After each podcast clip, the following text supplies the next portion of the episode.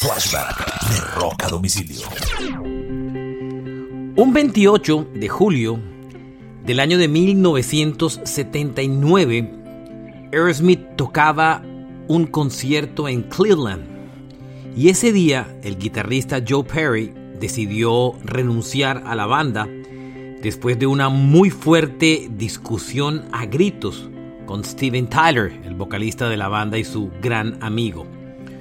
Tyler fue reemplazado posteriormente por Jim Crespo durante varios años y regresó al grupo en el año de 1984 para grabar el álbum Done with Mirrors, que fue un fracaso.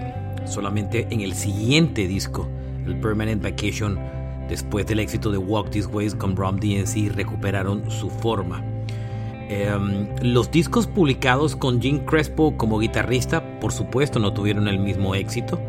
Em, y Joe Perry durante esos años se dedicó a hacer el Joe Perry Project, donde giró por gran parte de Estados Unidos, pero tampoco ha tenido, tuvo mucho éxito. El Joe Perry Project, entre otras, lo volvió a reactivar mientras Steven Tyler estaba en rehabilitación y hoy está tocando en diferentes sitios en Estados Unidos y utilizando como vocalista a nada más y nada menos que Gary Sharon, el, vocalista de Stream, que también durante un tiempo fue vocalista de Van Halen en el famoso Van Halen 3.